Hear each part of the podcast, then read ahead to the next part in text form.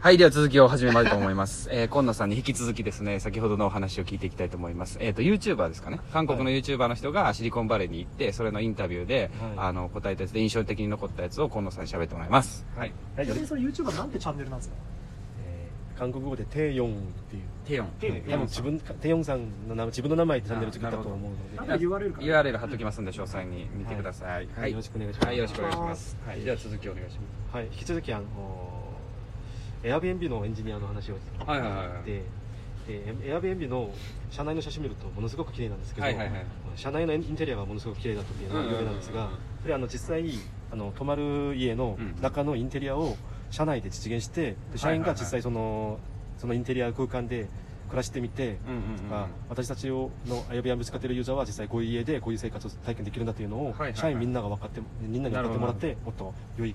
あの改善策を考えるようになってるああ、そういうのが体す験してごくちゃんと。そうですね印象的でしたじゃあそれもエンジニアも何も関係なく、そのはい社員として、選びの社員として体験することではい改善させていこうみたいな。そうですね素晴らしい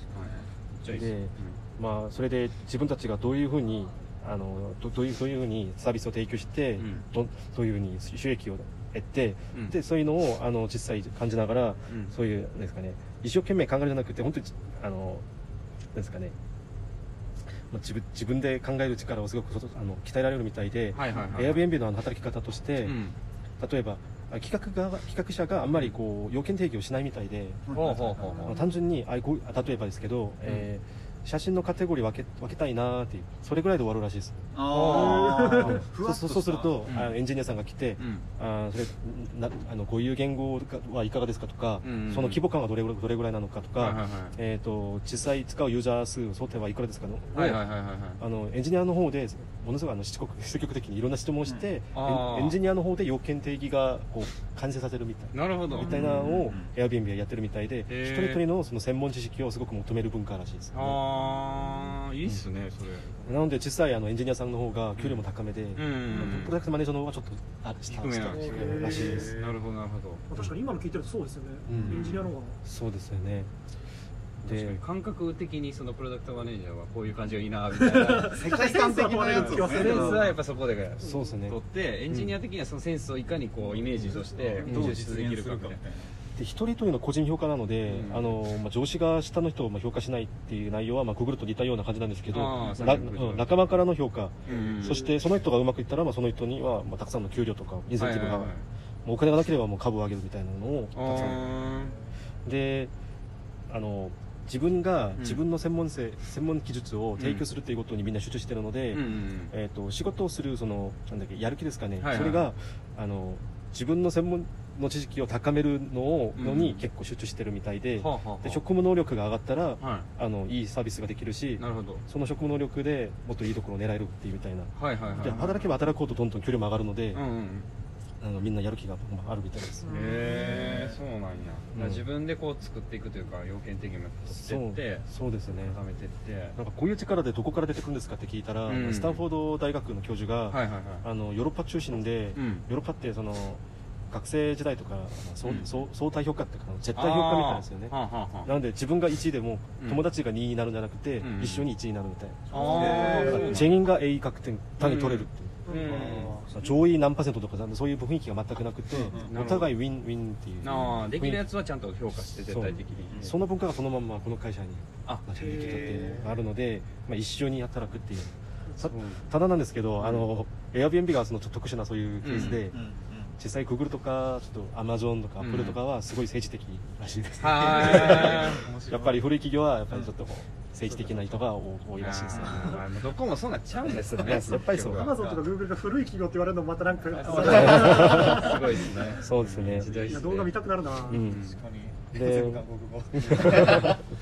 まあ、他には面白くないような他にはい Amazon で働いてるとあ Amazon はい Amazon にはまあ社内社食がない社食ないないですか？はいえ？ Amazon の企業のそのでなんだっけスロ,、えーとミッションスローガンミッションとしミてッション無駄は嫌だっていうのがあのその会長なんだっけジェフああジェジェジェベゾスジェうんベゾうんベゾベゾフさんの概念でもういらない電気を全部消すしもう節約やばいらしいでへす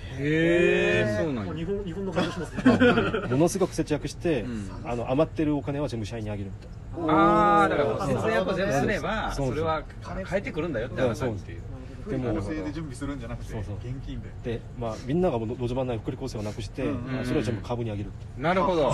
で株は永遠に上がるからもう、徹底的に無駄省いてますねそうですよね、色が出るな合理的というかうん、もう全てをお金にくれるっていう雰囲気なのでそれが好きなあー好きでアマゾン辞めない人も多いらしいですなるほどなるほどなるほどそれはちょっと面白かったですよねやるだけ何何か現金で帰ってくるっていう分かりやすいですよ、確かに。わかりやすいですねそううですねーんあで今日は今用意してなかったけども他には、あのノマットエンジニアを最近なんですけどノマットノマットノノママットットあノマットねあすいませんノマットエンジニアノマでドエンジえっ、と GoPro の、ニアうんうん、GoPro のエンジニア GoPro うんで、えっ、と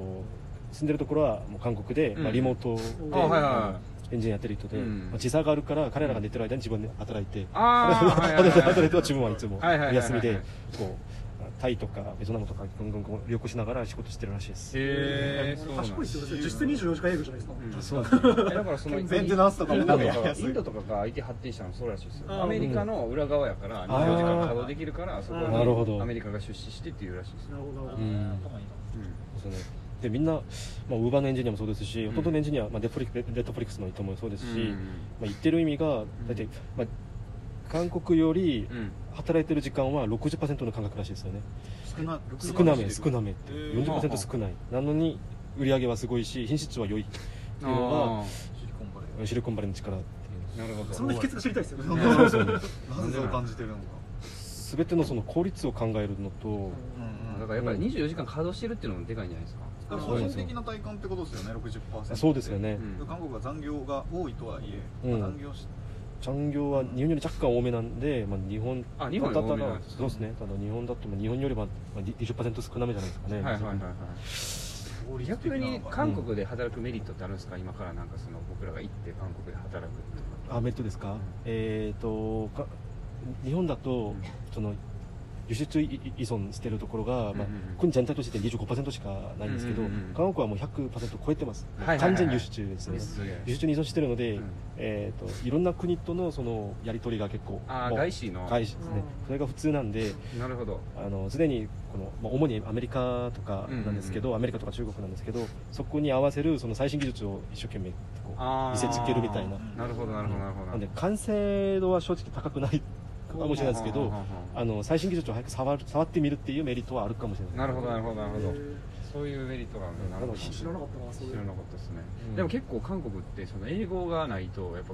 あの就職きついっていうの聞いたことありますよあそうですねあそうなんですかそうですよねあの何にでもですかエンジニアでもエンジニアでも、うんあの文系の人でも、はいはいまあ700点取らないともう、エントリーはあトイックですね、はいエントリーできもなういエントリーできないあ でできません。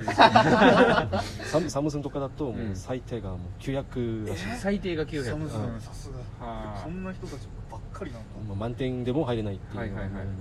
英語ができるのは当たり前ってことですよね、もうサムスンとか。あもうサムスンはそうですねかけて喋れて。そうですねサムソンはもう新入社員を、まあ、入社したらすぐアメリカに送って2年間生活しししてもあらって、えー、そうなんで修すか行み たいな。修行アメリカ修行みたいいなやでも金持ってないとできないしなあの狙ってる国があったらそこにもすぐ送って何年間働いあて働かしてうん生活してみてあ文化どうだったっていうあーその文化に合わせた繊維を作るっていうのがへえすごくそうやりな方んやそのことしてんねや全然知らんかったでも実際は、まあ、外国人のエンジニアをこうスカウトするのが多い多いらしいあです ねそっちの方が早いで すそうなんやえー、じゃああの河野さんから見てサムスンってどういう感じなんですかどういう企業なんですか僕が考えるサムスンってまあ大,、まあ大企業なんですか技術のサムスンですかね、うん技術の技術の特許がものすごく多いのはでいはい間はい違いはないいのでも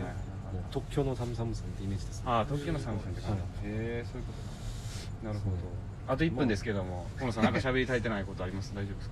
えっ、と、かはいまあ、最後に、まあ、最後にえーとまあ、日本とか韓国みたいに、はいあの同じ民族じゃなくて、うんシリコンバレーみたいにいいろんな人種が集まってるところは、やっぱりこうデフォルトを作るのを、うんうんうんみんなが好きなものを作るのに、うんこう集中してるので、はいはいはいあのまあ、日本でも、うんあのあのだ誰もが好きなそういうサービスを作るようななるほど力を、どんな人種でも日本人関係なくそうですねされるようなボーダーレスなサービスっていうのがそうですねなるほど作りたいというふうに思いますいや素晴らしかったですね今回のゲストは今野さんでしたありがとうございました